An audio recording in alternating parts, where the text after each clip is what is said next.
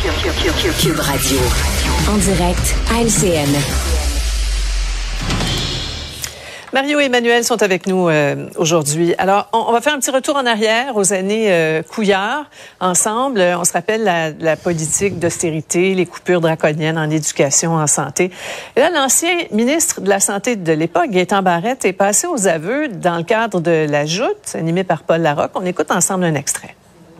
Moi, ce qui me vexe le plus, parce que ça, c'est une vexation, tout le monde pense que les ministres contrôlent tout. Pas en tout, là. Un gouvernement, là, c'est trois, quatre personnes que j'ai nommées il y a un instant. Et les ministres, même le ministre de la Santé, ben, il fait avec ce qu'on lui offre. Et quand il lève la main pour dire, je peux pas le faire, big deal, tu fais avec. C'est de même entre autres. Alors, ça a été de, longs, longs regrets, de longues explications. Emmanuel, il faut dire que le ministre Carlos Chétan a aussi exprimé ses regrets à la SRC. on, dirait qu'il a comme libéré la parole de, ce collègue-là. Il y en aura peut-être d'autres, on ne sait pas. Oui, je pense que c'est sous cet axe-là qu'il faut voir ça, parce que M. Drainville, ministre de l'Éducation, s'est pointé en point de presse ce matin, tout heureux de dire, regardez, M. l'État avoue que c'est de leur faute, que ça va mal en éducation, etc. Là, à partir du moment où le ministre des Finances de l'école dit, euh, de l'époque, dit, savez-vous, c'est vrai, on est allé trop vite, on est allé trop loin. Ben, il faut pas se surprendre que le ministre de la Santé de l'époque, sur le dos duquel on a cassé tellement de sucre, dise, ben, savez-vous, c'était pas juste de ma faute, tu sais. Il y a une réalité. Oui, on est allé trop vite, puis je l'avais pas le contrôle. Et à ce chapitre, je peux comprendre qu'il y a bien des gens qui nous écoutent à la maison. Puis comment ça, le ministre des Finances, de, la Santé, comme Gaétan Barrette, n'a rien à dire sur euh, le budget? Non. C'est vrai. Le budget, il y a deux, trois ministres qui l'écrivent, puis les autres, c'est vrai qu'ils font avec. Ça a toujours été comme ça dans les gouvernements. Donc, faut pas se surprendre que des années plus tard, là, ben, la parole commence à se libérer à partir où le grand argentier, Monsieur l'État, a donné le signal de ça permet de, parler.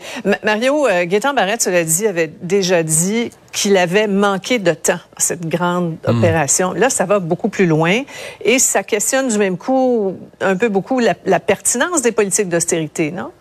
Non. Non, moi, je, je, je vais être, euh, je vais être ailleurs complètement là. Moi, je pense que ce gouvernement-là a été très mauvais pour défendre l'identité du Québec. Il était un gros zéro pour la langue française. Euh, défendre le Québec face à Ottawa, particulièrement faible. Il y a une chose une chose qu'ils ont bien faite, ils ont laissé les finances du Québec dans un état impeccable. D'ailleurs, quand François Legault est allé serrer la main à son bureau à Philippe Couillard, même M. Legault, il a demandé de dire une chose positive. Il dit, vous avez laissé, vous laissez la maison en ordre. Alors moi, je trouve qu'il y a un énorme risque pour les libéraux de l'époque. Quand tu as une chose que tu as faite correcte, là, tu commences à dire, ben, finalement, là, à cause de ça, c'est sûr qu'il y a des conséquences. On ne fait pas d'omelette sans casser des œufs. Mais commencer à dire que la seule chose qu'ils ont faite correcte n'était pas correcte, ils se mettent énormément à risque dans le bilan que l'histoire va retenir de leur mandat. Et soit dit en passant, c'est toute une merde qu'ils sont en train de faire aux libéraux actuels qui pourront plus se lever en chambre mm. pour poser des questions sur la santé, dans, sur l'éducation, sans se faire dire, ah, c'est mm-hmm. bien, c'est vous autres qui avez tout défait, nous on essaie de reconstruire. Euh, moi, je, si j'étais un ancien libéral, je suis pas de cette école-là du tout, du tout, du tout, du tout. Mm. Petite réplique de 20 secondes, euh, Emmanuel? Oui, je pense que ce que des libéraux comme M. Barrette ont sur le cœur, c'est pas l'exercice de ménage des finances publiques, c'est le fait que quand les choses se sont mis à aller mieux, on leur disait qu'il y avait plus d'argent quand dans le fond il y en avait un surplus. Puis je pense que c'est cette, cette, notion qu'à la fin on aurait pu tempérer le rythme et c'est ça qu'ils ont sur le cœur, mais mhm, c'est la mhm. nature de la politique. À un moment donné, les gens nous racontent les, dessous de l'histoire. Là, on le voit à Ottawa avec euh, l'ancien ministre des Finances de M. Trudeau. Hein? Mhm. En tout cas, il y, aurait une biographie fort intéressante à écrire, qu'on ira peut-être un jour. Euh, maintenant, essayez de nous, faire comprendre un petit peu mieux les louvoiements de la nouvelle ministre de l'Immigration. Euh, d'abord, concernant le, le chemin Roxham. On écoute. Ça ne règle absolument rien que de proposer de fermer le chemin Roxham. Je veux mettre quelque chose au clair, c'est que Roxham, il faut que ça ferme. C'est dans ces euh, moments qu'on a particulièrement besoin de vous, Emmanuel. On a été témoin d'un élégant double salto arrière, là, non? Non, mais regarde, c'est pas compliqué. Il y a une solution très simple à ce problème-là, c'est de bannir du vocabulaire politique l'expression fermer Roxham, parce que ça veut tout dire et rien dire. Ou basta. ça veut dire mettre une clôture? ça veut dire mettre des cônes oranges?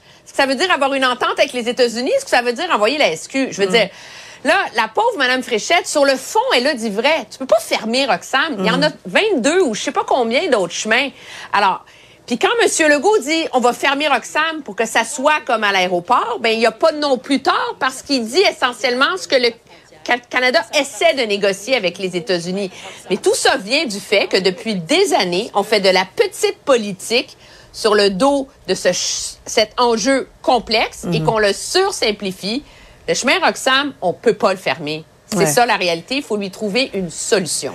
Ben c'est ça, Mario. Pendant, pendant une minute, elle a tenu le discours du fédéral, la petite fausse note. mais qu'est-ce que tu comprends dans ce qui s'est passé? il y a une expérience politique. C'est que, euh, tu sais, comme, comme pédagogue d'université, elle expliquait les choses en détail. Maintenant, la politique, malheureusement, c'est pas ça. c'est vrai que des fois, c'est bête, la politique. Si tu appartiens à un parti, tu t'es joint à un parti, une formation politique qui s'est habitué à utiliser le mot fermé ben là, t'as pas le choix de répéter ce mot-là, même si on sait, puis Emmanuel l'a fort bien expliqué, fermer, là, c'est pas mhm. comme mettre une, euh, mettre une barrière, comme euh, fermer un enclos, là. Je veux dire, c'est réglé. On devrait utiliser l'expression régler le problème du chemin Roxham. Et tout le monde était d'accord que pour le régler, ça va prendre une nouvelle entente. On espérait qu'elle arrive quand lorsque le président Biden va passer au Canada. Euh, donc, c'est ça la réalité, mais peu d'inexpérience politique. Là, elle, a, raté son mm. coup aujourd'hui. Mais en même temps, effectivement, sur le plan de la pédagogie, elle disait la vérité, là, Mme Fréchette. Ouais. On apprend, on apprend. Mais comme le dit si bien euh, Emmanuel, hein, c'est un problème éminemment complexe et planétaire, les, migrations euh, humaines, et ça se règle pas en criant oui. ciseaux, effectivement. Merci à vous. Au revoir.